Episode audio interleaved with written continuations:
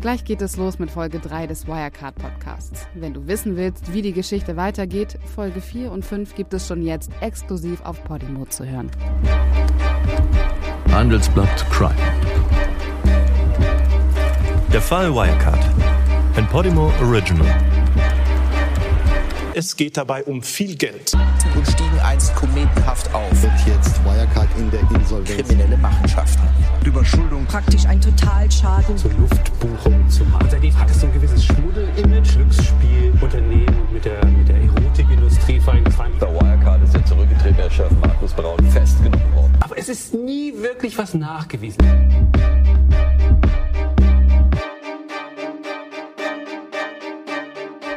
Hallo und herzlich willkommen. Dies ist die Geschichte von Wirecard. Ich bin Ina Karabas. Und ich bin Felix Holtermann. In dieser Podcast-Serie beleuchten wir gemeinsam mit Experten und Insidern den Fall Wirecard, den wahrscheinlich größten deutschen Wirtschaftsbetrug. Uns geht dabei aber nicht nur um den Fall selber, sondern das System dahinter. Wo sind die Lücken? Wo gibt es Webfehler im System? Und wo wird es Betrügern vielleicht auch ganz besonders leicht gemacht? Und das scheint ja im Fall Wirecard durchaus so gewesen zu sein. Ja, Wirecard, der Zahlungsdienstleister aus der Nähe von München, der war ja der deutsche Börsenliebling. 20 Jahre, da ging es für den Konzern praktisch nur nach oben und dann in sieben Tagen ist er abgestürzt. In der Spitze war Wirecard 24 Milliarden Euro wert und davon ist praktisch nichts mehr da. Heute, da geht es uns nicht um das Ende, nicht um den Absturz, sondern wir wollen uns den Weg zum Gipfel ganz genau anschauen. Auf jeden Fall, denn ich glaube, nicht nur ich frage mich, sondern ganz viele fragen sich, wie konnte Wirecard eigentlich ganz nach oben kommen? Tja, und wie konnten das die Leute, die Leute hinter dem Konzern? Zum Beispiel Wirecard-Chef Markus Braun oder auch seine rechte Hand Jan Masalek. Wie haben die eigentlich den Gipfel der Macht erreicht? Umschwärmt wurden sie ja von Anlegern, von Politikern, von Experten. Wie haben sie das geschafft? Wie konnten sie sich so lange dort oben halten? Obwohl ja ihr Erfolg, so scheint's, auf einem riesigen Betrug beruht. Ja, du hast die beiden zentralen Personen gerade schon erwähnt. Auf der einen Seite Markus Braun, der Ex-CEO, hat Wirecard 18 Jahre lang gesteuert. Auf der anderen Seite Jan Masalek. Sein Chief Operating Officer war damit eigentlich in der zweiten Reihe, aber dann irgendwie ja auch nicht, weil er hat nämlich das angeblich so lukrative Asiengeschäft aufgebaut. Ja, und der hat sich ja dann Ende Juni abgesetzt, unseren Quellen zufolge nach Russland. Tage später hat dann das ehemalige Vorzeigeunternehmen zugegeben, dass ein Konzernvermögen von unfassbaren 1,9 Milliarden Euro wahrscheinlich erfunden war. Ja, damit war es dann auch vorbei. In der letzten Folge, da haben wir uns angeschaut, wie die Menschen Markus Braun und Jana Masalek ticken. Die Manager also, die den mutmaßlichen Milliardenbetrug eingefädelt haben und damit dann auch noch über Jahre hinweg durchgekommen sind. Ja, Markus Braun, der war ja lange Jahre so eine Art Rockstar der Fintech-Branche und irgendwie auch Hoffnungsträger der gesamten deutschen Wirtschaft, weil alle hofften, dass Deutschland, Land der Autobauer und Schraubenhändler, endlich wieder einen Technologiegiganten aller SRP hervorgebracht hat. Ja, der letzte, der war SAP. Die stellen Business-Software her. Wirecard war Zahlungsdienstleister und Wirecards Gesicht nach außen, das war Markus Braun. Das war ein Mann, der sich und seinen Konzern bis an die Spitze der Börse gebracht hat, in den DAX, also den Leitindex, wo die wichtigsten deutschen Unternehmen versammelt sind. Der Braun, der war, tja, so eine Art Prophet. Ein Prophet des Morgens, ein Prophet der Digitalisierung. Also jemand, der vorangeht bei einem Thema, wo wir in Deutschland ja so sehen, dass die meisten ziemlich hinterherhängen. Auf jeden Fall war er ein Stargast auf vielen großen Bühnen. Ladies and gentlemen, please give a very warm welcome to the CEO and CTO of Wirecard, Dr. Markus Braun. He's a hero, a rock star, and is the man behind a company that three days ago, with a market cap of almost 24 billion euros, was the first representative of the digital economy to be included in Germany's highest rated stock exchange, DAX. The company Wirecard. And today, uh, Marcus Brown, you guys are going to replace Commerzbank and the DAX. You're going to be one of the, the big companies on the, on the benchmark index here. Markus Braun war nicht nur viel gefragt, sondern auch noch der reichste Chef eines DAX-Unternehmens. Auf dem Papier war er ja Milliardär, sieben Prozent von Wirecard gehörten ihm. Und seine Vision, die war klar. Die Menschen, die zahlen immer weniger mit Bargeld, immer mehr digital und Wirecard, wickelt diese Zahlungen ab, ist also auf der Erfolgsspur. Auf dem Gipfel des Erfolgs, da hatte Braun sogar den Plan, die Deutsche Bank zu übernehmen. Projekt Panther war das Codewort. Wir werden noch drüber sprechen.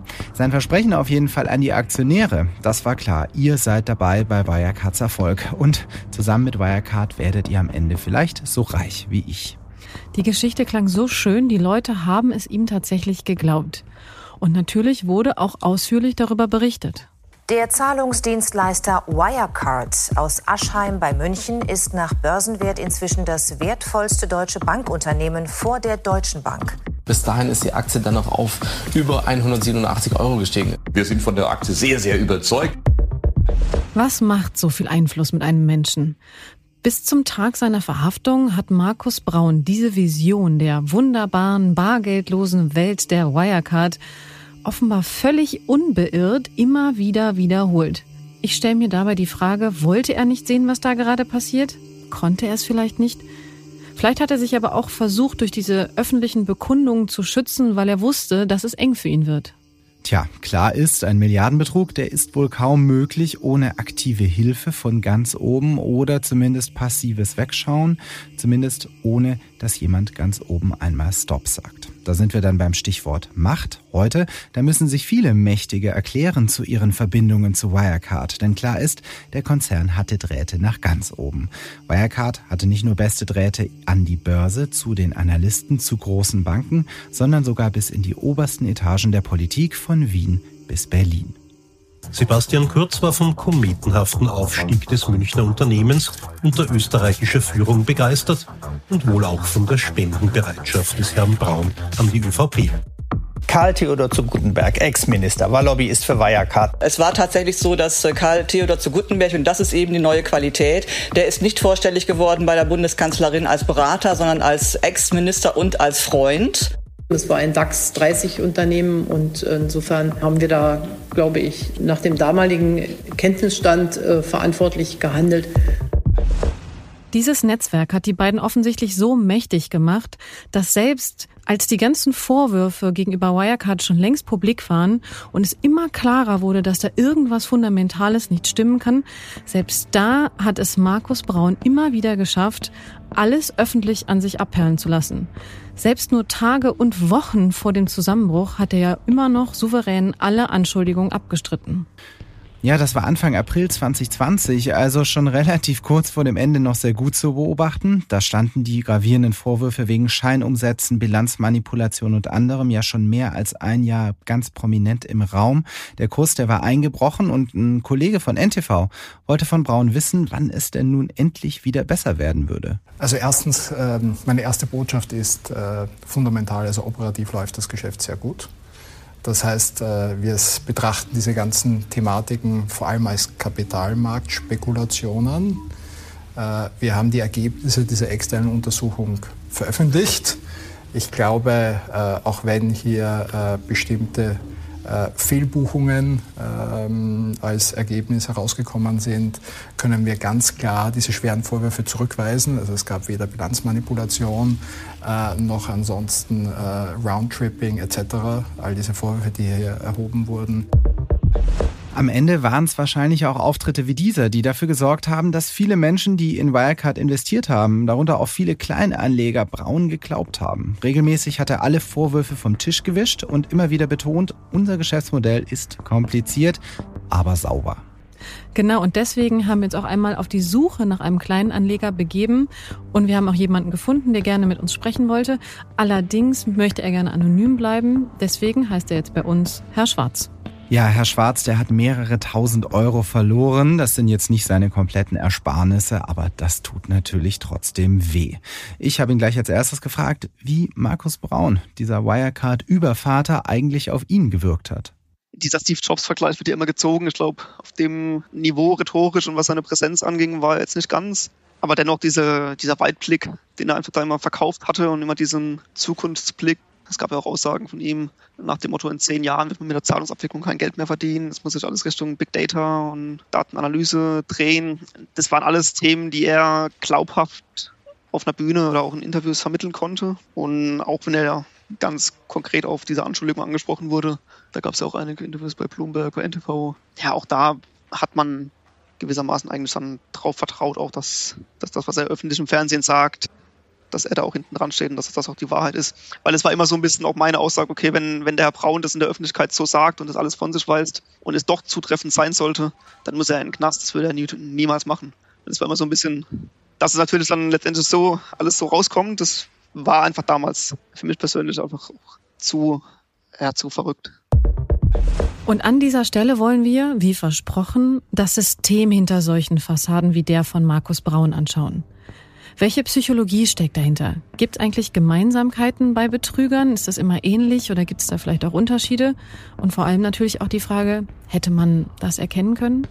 Ja, die besten Einsichten in die Psyche von Kriminellen, die haben nicht wir, sondern ein Profiler. Und da haben wir tatsächlich auch jemanden gefunden, der sich in dem Bereich ganz besonders gut auskennt. Marc T. Hofmann heißt er. Er ist Kriminalanalyst und Profiler.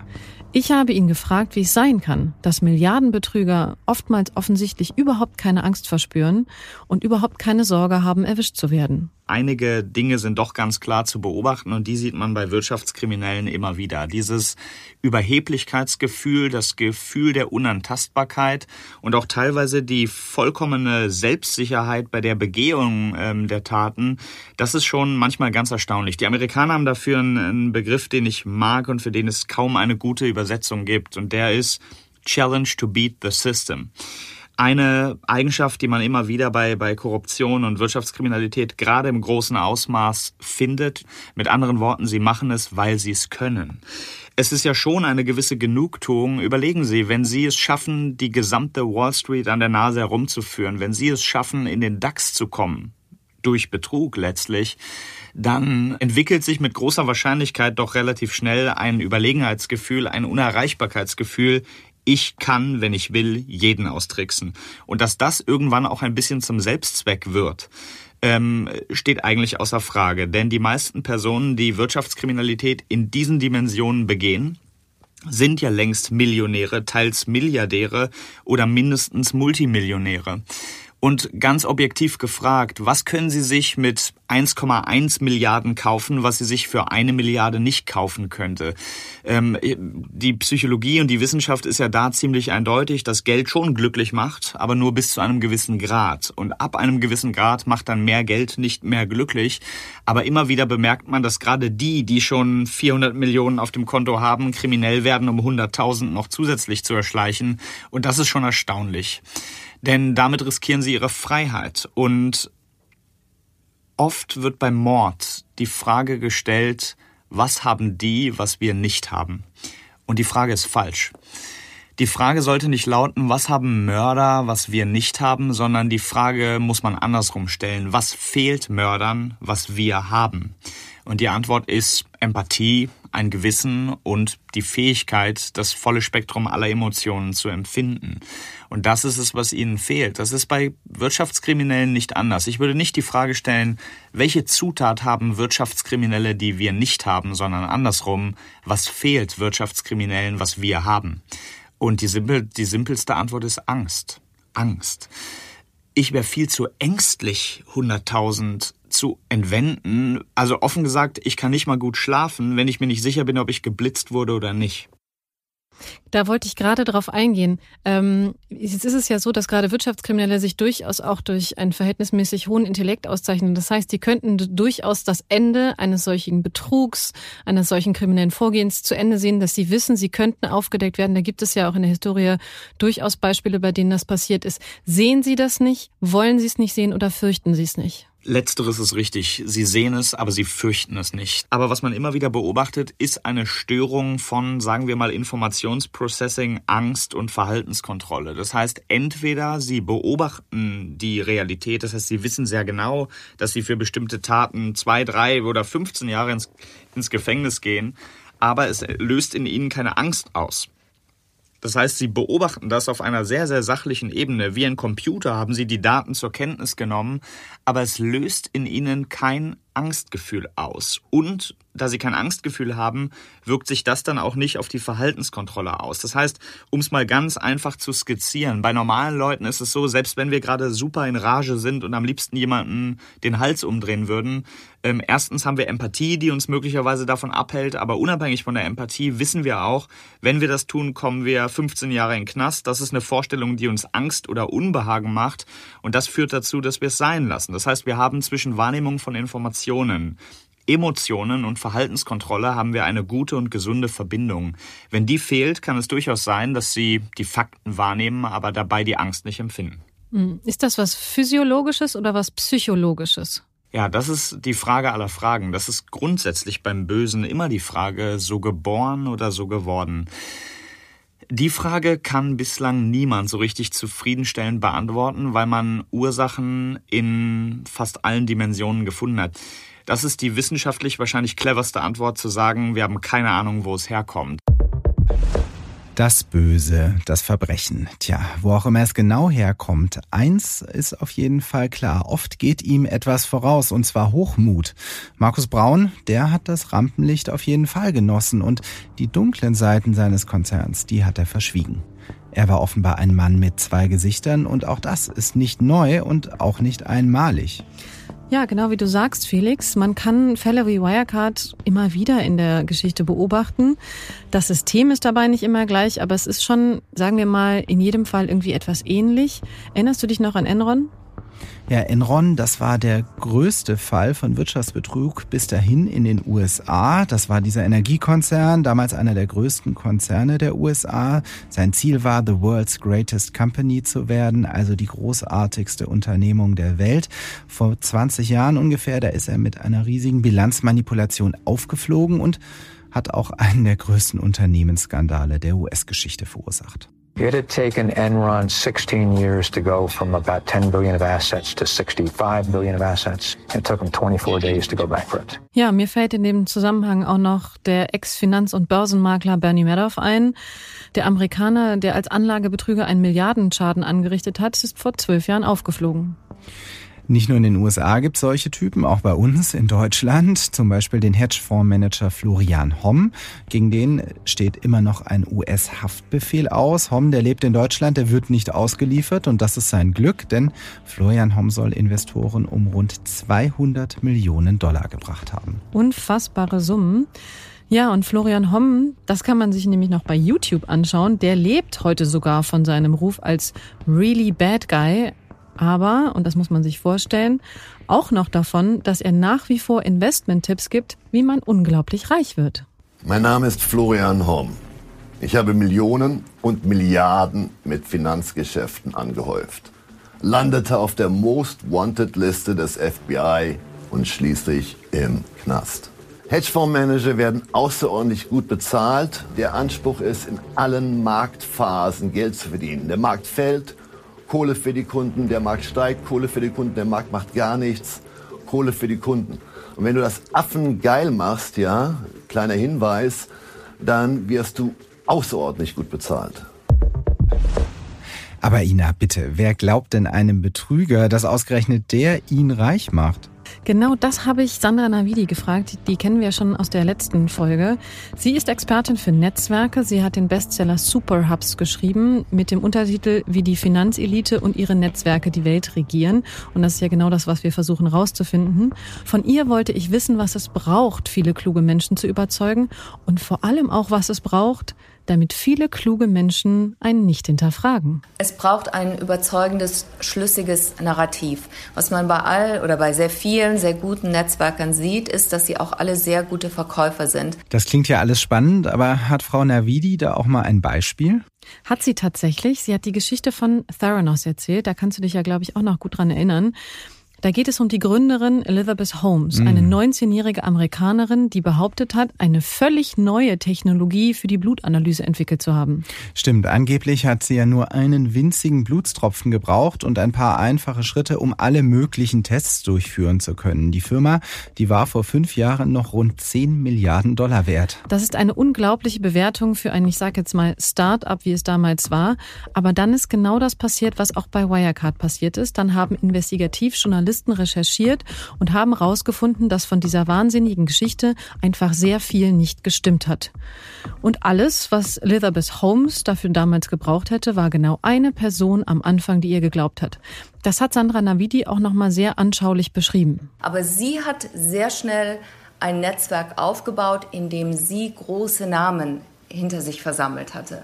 Dazu gehörten Henry Kissinger, George Shultz, der ehemalige Außenminister der Vereinigten Staaten, General Jim Mattis, ähm, William Perry, der war Verteidigungsminister. Also im Grunde genommen brauchte es nur einer Person, ich glaube, der ursprüngliche war George Shultz, den sie an Bord gezogen hatte. Der war zwar damals auch schon sehr, sehr alt, aber da haben dann andere Leute alle gedacht, ja, der hätte seinen Namen ja nicht dafür hergegeben, der würde ja nicht quasi für sie bürgen, wenn da nichts dahinter stünde. Und so hat sie ganz viele Leute mit an Bord bekommen und nachher hat gar keiner mehr das Unternehmens das Businessmodell hinterfragt und auch die Forschung, die dahinter steckt. Es gab zwar immer mal Leute, Wissenschaftler auch, die gesagt haben, das kann nicht sein, das, das ist überhaupt nicht schlüssig, aber die werden dann einfach nicht gehört. Das hat dann schon, die werden wahrgenommen als ketzerisch, als verräterisch, die sind wahrscheinlich nur neidisch, dass sie es nicht geschafft haben.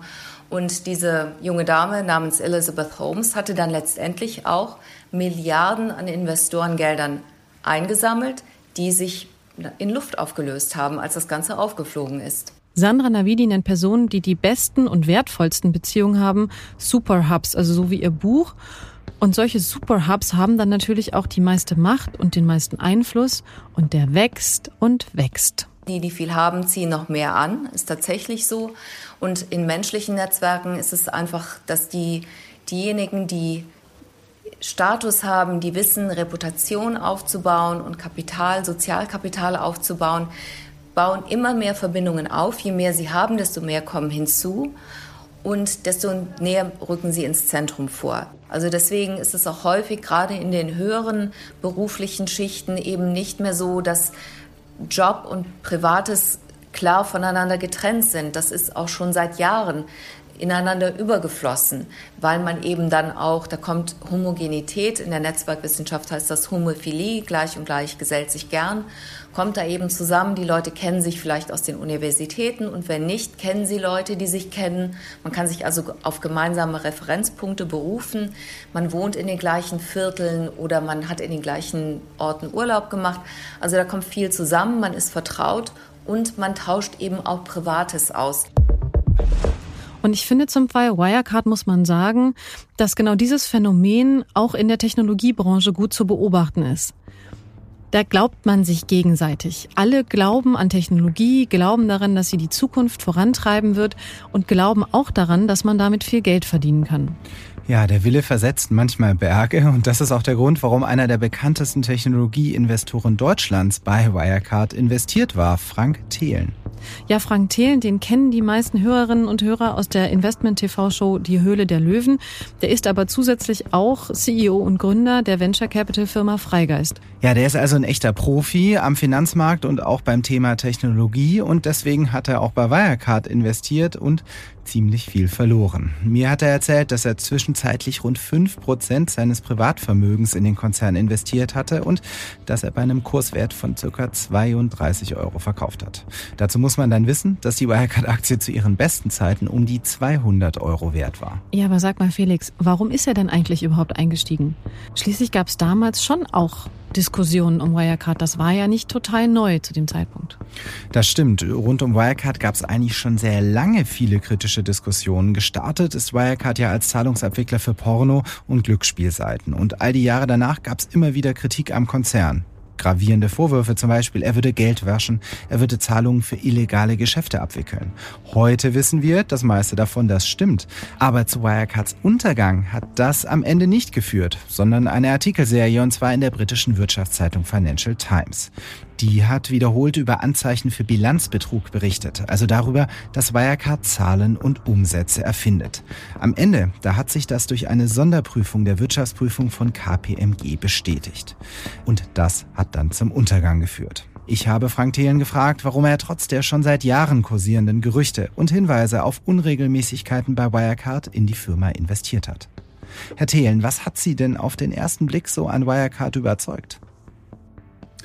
Ähm, mich hat überzeugt die, die Bewertung. Also ähm, wenn man das zum Beispiel mit einer Mastercard oder einer, einer Visa-Card oder anderen äh, Playern, die ähnliche Produkte im Markt hatten, ähm, war die Aktie einfach wirklich unterbewertet, sehr, sehr attraktiv ähm, bewertet.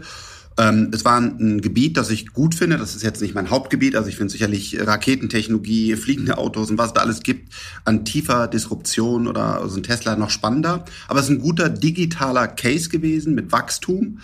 Und ähm, ich finde, wir brauchen kein Bargeld mehr, sondern wir sollten ähm, digital bezahlen. Ich fand auch gut, dass endlich mal ein deutscher Player war. Und aus dieser attraktiven Bewertung ähm, dass es ein digitales Geschäftsmodell war. Ich habe gutes Feedback bekommen von, von den Mitarbeitern, mit denen ich da gesprochen habe, von den Partnern, ähm, habe ich gedacht, das ist auf jeden Fall ein guter Baustein äh, für mein Portfolio. Ja, aber jetzt nochmal gefragt. Die ganzen Probleme, die Vorwürfe, die waren ja schon früh bekannt. Das hat Sie alles gar nicht gestört? Ja, ich habe äh, ja diese zwei Welten, meine, meine Seed Investments und, und meine, ähm, meine Public Investments, Aktien. Und da muss man ganz klar sagen, äh, bei Aktien bin ich nicht davon ausgegangen, weil die ja nun mal so stark reguliert sind, ähm, dass das möglich ist. Und wenn dann EY als einer der großen jahrelang Testate erteilt, wenn da sogar eine BaFin äh, Redakteure der Financial Times verklagt, ähm, wenn da eine Deutsche Bank, ich meine, das brauche ich ja nicht alles zu erzählen, wenn das alles da drin ist, dann muss ich sagen, mache ich da für mich einfach einen Haken dran. Und ich kann ja auch nur ganz speziell in meinem, meinem Hobby der, der Aktienanlage, kann ich ja auch nur so und so tief eintauchen. Ähm, ich habe kein Team, es ist nicht mein Vollzeitjob und da vertraue ich auch einfach auf die, ähm, ja, vertraue auf, auf die Prüfungen, auf die Menschen und da lege ich auch mal daneben und das ist auch vollkommen fein und das ist hier passiert. Also nein, ich habe nicht gedacht, dass an diesen Anschuldigungen was dran ist, muss ich ganz ehrlich sagen, hätte ich nicht für möglich gehalten. Deswegen habe ich gedacht, komm, wenn jetzt die Hausdurchsuchung wieder Panik generiert, dann kaufst du einfach nochmal fünf Prozent meines Aktienvolumens ähm, in Wirecard und hab die dann für, ich weiß gar nicht, 92, 90, wo immer sie dann war, oder 88 oder was, ähm, habe ich sie dann wieder mit fünf Prozent in, in mein Portfolio aufgenommen. Das war dann wahrscheinlich die Hausdurchsuchung, wo es um Marktmanipulation schon ging durch den Konzern das hat sie damals äh, stutzig gemacht, aber nicht stutzig genug sozusagen. Sie haben gedacht, da ist was im Argen, aber da ist nicht der große Betrug oder wie verstehe ich das? Also ähm, Geld ist immer relativ und ich habe habe ja äh, auch viele viele Freunde und Bekannte, die haben wirklich richtig viel Geld. Ich habe ich habe sicherlich deutlich mehr Geld als die meisten Menschen, aber 90 95 Prozent meines Vermögens liegt in meinen Startups. Und äh, es ist schon natürlich echt wirklich äh, viel Geld, was ich da in der, in der Börse habe, aber ähm, 5% des, des, des Portfolios sind ja egal. Mein, meine größte Aktienoption mit Abstand, das ist sehr, sehr unvernünftig, bitte nicht nachmachen. 50% sind Tesla. Und äh, weil ich das Unternehmen, glaube ich, auch wirklich nochmal deutlich besser einschätzen kann, weil wir halt auch Batterietechnologie entwickeln und, und, und diese Chips und so weiter. Ähm, und also Wirecard war nicht mal ein Tag Gewinn Tesla mein ganzer Verlust. Aber ich verstehe trotzdem, und das ist auch eigentlich das Schlimme, dass es für manche wirklich richtig, richtig böse schmerzhaft war. Und das Schlimme ist, dadurch haben noch mehr Leute Vertrauen in Aktien verloren. Und das ist eigentlich das Schlimmste. Wirecard war ja für viele, zumindest nach außen hin, vor allem immer eine Person. Markus Braun, der Vorstandsvorsitzende, nicht der Gründer von Wirecard, aber doch die prägende Figur über 18 Jahre hinweg. Sie, Herr Thelen, sind exzellent vernetzt in der Fintech-Szene, der Szene der Finanztechnologie-Startups. Haben Sie Markus Braun schon mal getroffen auf einen Kaffee? Wie war Ihr Eindruck von ihm? Ähm, verrückterweise nein. Äh, ja, ich bin wirklich äh, ja eng auch in der Szene vernetzt und äh, sicherlich auch noch mal in den, in den letzten drei vier Jahren noch mal noch mal stärker äh, bekannt geworden äh, äh, und vielleicht noch andere Zugänge zu zu, zu wichtigen Personen. Ähm, aber nein, ich habe ihn einfach wirklich noch nie getroffen. Man kann es nicht oft genug sagen, Wirecard war offenbar eine so tolle Geschichte, dass sie alle auch wirklich gerne glauben wollten. Ja, und genau an dem Punkt hat die Wirecard-Geschichte dann auch so eine Art Eigendynamik angenommen. Deutschland wollte wahnsinnig gerne ein erfolgreiches Technologieunternehmen, endlich eine echte Internetplattform, also etwas, wo uns die Amerikaner und Chinesen in schöner Regelmäßigkeit alt aussehen lassen.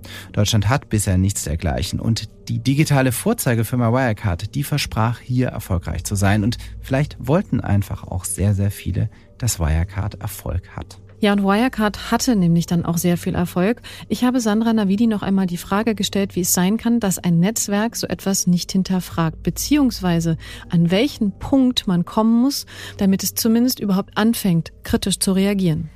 Also einmal muss man sagen, dass, dass die einen sich auf die anderen verlassen. Das liegt in der Natur der Hierarchie. Und Hierarchien in jedem System, aber eben auch in der Wirtschaft, haben natürlich auch ihren Sinn. Es kann ja nicht jeder auf jeder nächsten Stufe wieder das Rad neu erfinden und wieder alles von vorne prüfen. Also wenn zum Beispiel Kanzlerin Merkel für Wirecard Reklame in China macht, muss sie sich natürlich auch irgendwie darauf verlassen können, dass die vorherigen Stufen anständige Due Diligence gemacht haben und das Unternehmen geprüft haben. Also da muss es schon relativ dicke kommen, wie zum Beispiel durch Ermittlungen der Staatsanwaltschaft, durch Medienberichte dass das Ganze aufgerollt wird, damit die Leute anfangen, sich davon zu distanzieren, weil sie eben auch zum Beispiel rechtliche Gefahren sehen, wirtschaftliche Nachteile, Haftungsgefahren und Reputationsschaden. Ja, und lange ist bei Wirecard und im Umfeld auch wirklich nichts passiert. Lange kam da nichts, keine Kritik.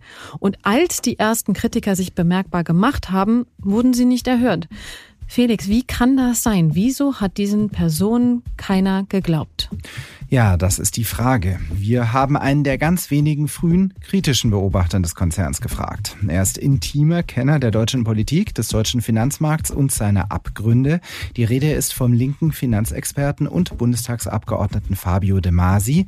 Herr De Masi, die Wirecard-Story. War die einfach zu gut oder waren in Deutschland alle blind? Ich glaube, die waren nicht zu gut, denn wenn diese Vorwürfe ernster genommen worden wären, dann glaube ich, hätte die Reputation von Wirecard äh, so gelitten, dass äh, sie diesen Aufstieg wahrscheinlich nicht hätten verzeichnen können, weil zum Beispiel die Märkte, die Investoren gar nicht diesem Unternehmen vertraut hätten. Das ist jetzt leider äh, übrigens die traurige Konsequenz des äh, Wirecard-Skandals, denn welcher Investor will denn zukünftig in Deutschland in ein wirklich aufstrebendes Technologieunternehmen investieren, wenn die sich nicht sicher sein können, dass dieses Unternehmen eben nicht äh, zum großen Teil fake ist.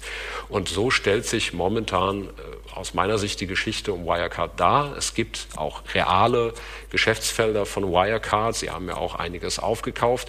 Aber diese ganze große Geschichte, man hätte eine überragende Technologie, irgendeinen Algorithmus, mit dem man dann Big Data, also Finanzdaten einsammelt und damit viel besser Kreditausfallrisiken zum Beispiel abschätzen kann und deswegen in diese riskanten Märkte gehen kann.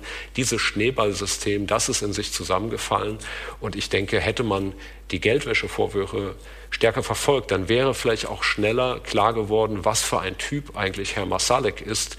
Äh, allein gegen den lagen ja nach meiner derzeitigen Kenntnis acht Geldwäscheverdachtsmeldungen vor. Interessanterweise ist ja sogar einer, der selber immer wieder kritisch zu seiner ganzen Rolle beim Wirecard-Skandal befragt wird, für diesen Untersuchungsausschuss. Die Rede ist von Finanzminister Olaf Scholz, der ist ja auch der neue Kanzlerkandidat der SPD. Und bei unserem Handelsbad Bankengipfel hat er sich ausdrücklich dafür ausgesprochen und mehr sogar noch. Er will die Regularien für die Banken verschärfen. Die Bundesregierung hat sich entschlossen, mit maximaler Information und Aufklärung zu arbeiten. Die meisten der Fakten, die man gerne ergründen möchte, sind, äh, soweit wir dazu bis heute beitragen konnten, auf den Tisch gelegt. Und wir haben auch selber eigenständige Recherchen vorgenommen. Insofern glaube ich, ist das hilfreich. Im eine kleine Hoffnung verbinde ich mit dem Untersuchungsausschuss. Jetzt ist das Thema ja in aller Munde oder zumindest in vieler Munde. Und das schafft natürlich auch ein Fenster für Reformen. Wenn das Interesse komplett nachlässt, dann glaube ich, können mächtige Interessengruppen im Hintergrund schon an allerhand anstellen, um zu verhindern, dass jetzt die notwendigen Entscheidungen getroffen werden. In diesem Untersuchungsausschuss wird auch die Rolle der Bankenaufsicht BaFin beleuchtet werden. Da fragen sich einige, ob deren Chef Felix Hufeld nicht eigentlich zurücktreten müsste, zumindest wenn man seiner Behörde Versagen unterstellt. Aber das hat er auf dem Bankengipfel ganz klar abgelehnt. Wenn man Präsident der BaFin ist, muss man sowas abkönnen. Wenn man das nicht abkann, muss man sich einen anderen Job suchen. Mache ich aber nicht. Ähm, mhm. Und, ähm, Rücktritt ist keine darf, Option, halt das fest. Wissen was ich, das mag etwas altmodisch klingen, aber ich diene meinem Land und Europa. Mhm. Und solange mein Land und Europa mir dieses Vertrauen entgegenbringt, und das ähm, spüre ich und wird mir auch sehr deutlich vermittelt, werde ich meine Pflichten weiter erfüllen. So einfach ist das. Ja, die Aufsicht und die Politik, das sind ja die Akteure, die von außen auf Wirecard geschaut haben und nichts gemerkt haben. Aber was ist eigentlich mit den Experten, die seit vielen Jahren intern dabei waren? Zum Beispiel die Wirtschaftsprüfer. Hätten die nicht schon seit Jahren etwas merken müssen? Und genau da sind wir wieder bei der Systemfrage. Und damit auch bei Sebastian Fiedler, dem Vorsitzenden des Bundes Deutscher Kriminalbeamter. Fiedler, der ist Sachverständiger, auch beim Bundestag und in der EU ein gefragter Experte, wenn es um die Themen Geldwäsche, Wirtschaftskriminalität und Korruption geht. Damit ist er genau unser Mann fürs Thema, denn bei Wirecard geht es ja darum, Geldwäsche, Bilanzbetrug und die Frage, wer davon wusste, ja, vielleicht sogar geschwiegen hat oder noch schlimmer die Hand aufgehalten. Herr Fiedler, ärgert Sie das eigentlich ein bisschen, dass am Ende die Staatsanwälte und die Polizisten den Saustall ausmisten müssen, auf gut Deutsch, den hochbezahlte Wirtschaftsprüfer und andere Experten bei Wirecard hinterlassen haben? Nee, also wenn ich mich jetzt darüber immer ärgern würde, dann wäre ich ja im Beruf falsch aufgehoben. Also das ist jetzt nicht so, nicht so ganz unsere Perspektive.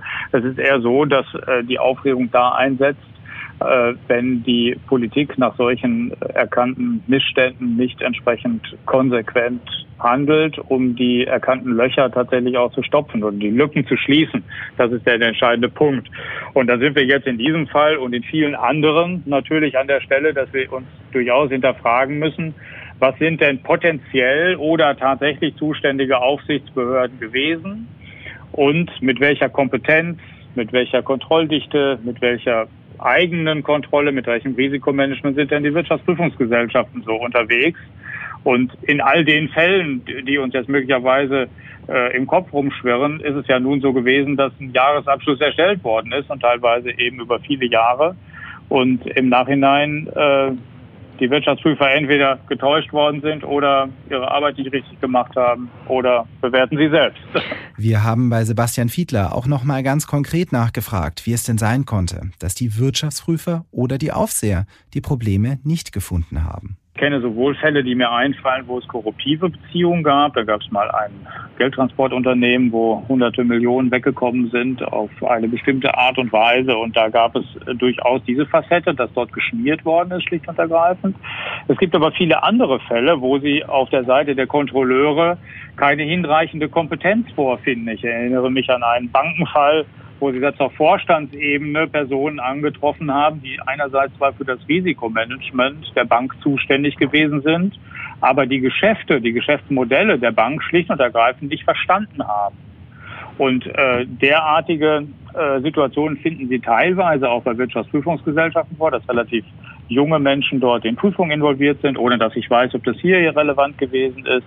Aber es gibt solche Fälle natürlich und ich würde mal sagen, das sind die beiden großen Wirkungsmechanismen, keine hinreichende Kompetenz auf der einen Seite oder korruptive Beziehungen. Jetzt haben wir viel über Betrug gesprochen. Im Fall Wirecard gibt es noch einen anderen großen Komplex, den wir auch beim Handelsblatt äh, öfter verfolgt haben. Das ist das Thema Geldwäsche. Das ist ja jetzt was anderes als Betrug, nichtsdestotrotz auch äh, eine Straftat, äh, kriminell. Es kam ja jetzt raus, dass in der Vergangenheit wohl eine ganze Menge an Hinweisen auf Geldwäsche eingegangen sind, nämlich bei der Spezialeinheit des Zolls, der FIU. Die ist ja, äh, Sie, Sie kennen die Debatte noch viel besser als wir, die ist ja in vielerlei Hinsicht in der Kritik. Ähm, diese Einheit, die hätte diese Meldungen nicht rechtzeitig an Polizei und Justiz weitergegeben. Und jetzt steht deshalb sogar der Verdacht der Strafvereitelung im Amt im Raum. Was sagen Sie denn dazu? Das überrascht mich in keiner Hinsicht, weil ähm, ich mich sehr gut an die Anhörung des Finanzausschusses des Deutschen Bundestages erinnere, in der ich vor äh, dem Modellwechsel und der Verlagerung dieser Einheit zum Zoll vor genau solchen Effekten gewarnt habe. Äh, das kann eigentlich Eingeweihte nicht überraschen. Das ist ein Thema, müssen Sie sich vorstellen, in der gesamten Strafverfolgungslandschaft in Deutschland, äh, bei Staatsanwaltschaften, Justizministerien, Kriminalpolizei, das seit mittlerweile drei Jahren. Diese Einheit funktioniert aus unterschiedlichen strukturellen Gründen nicht. Die handelnden Personen, wenn ich mal die Führungskräfte ausnehme, können da gar nichts dafür. Sie sind nicht teilweise nicht hinreichend qualifiziert, sind teilweise zu wenig. Teilweise liegt es daran, dass die entsprechenden Datenbankanbindungen nicht äh, funktionieren und im Wesentlichen liegt es an der Art und Weise, wie dort gearbeitet wird. Und äh, deswegen ist es äh, nicht sonderlich überraschend gewesen. Es hätte mich sehr gewundert, äh, wenn jetzt ausgerechnet in diesem Fall man im Nachhinein festgestellt hätte, dass hier alle Verdachtsmeldungen, die von Banken abgegeben worden sind, hier unmittelbar richtig klassifiziert und behandelt worden wären. Und das war natürlich jetzt hier gerade mal nicht der Fall.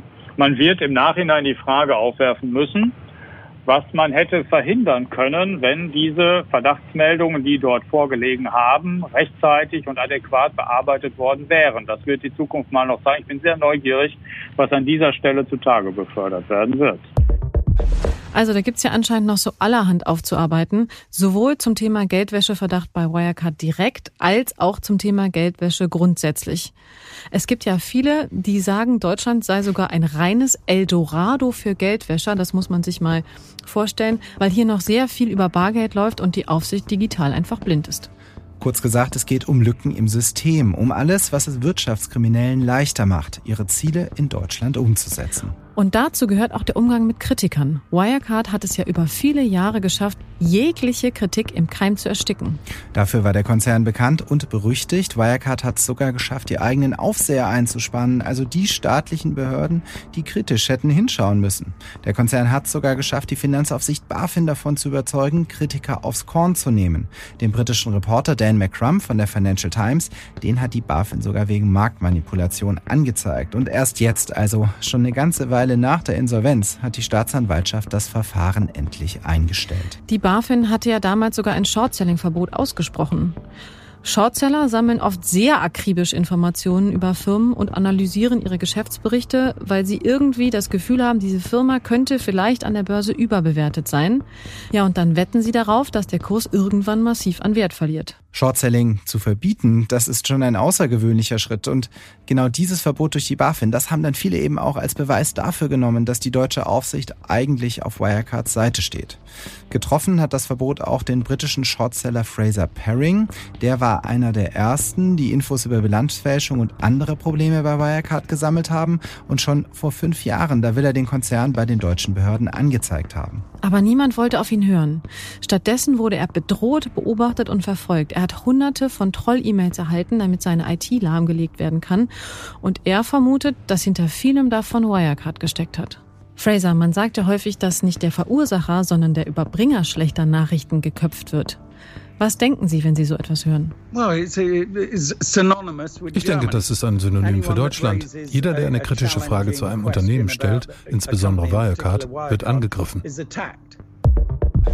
Mehr von Fraser Paring gibt's dann beim nächsten Mal. Heute, da haben wir gelernt, die Story von Wirecard, die war vielleicht auf den ersten Blick schlicht zu gut. Auf dem Weg zum Gipfel, da wollten alle dabei sein und die Akteure, die waren so vernetzt. Die Politik und die Aufseher, die haben so lange weggeschaut dass niemand in all den Jahren die vielen Warnzeichen gesehen hat. Ja, du hast es schon gesagt, wir sprechen in der nächsten Folge intensiver mit Fraser Paring, weil wir uns mit den wenigen Rufern beschäftigen möchten, die schon früh Kritik geübt haben. Denn Kritiker gab es. Und wir möchten uns damit beschäftigen, wie Wirecard und seine Unterstützer mit dieser Kritik umgegangen sind. Das ist das Thema unserer nächsten Folge.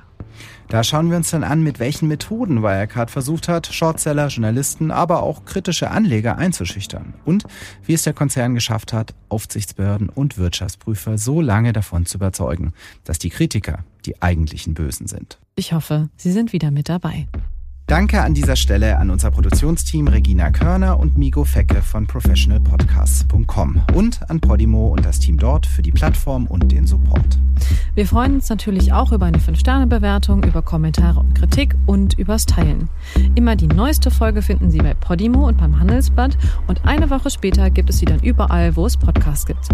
Mehr zu unseren Gesprächspartnern und wie Sie uns erreichen, steht in den Show Notes. Und wir sagen jetzt Tschüss und bis zur nächsten Episode des Falls Wirecard. Ich bin Felix Holtermann. Und ich, Ina Karabas. Und wir sind vom Handelsblatt.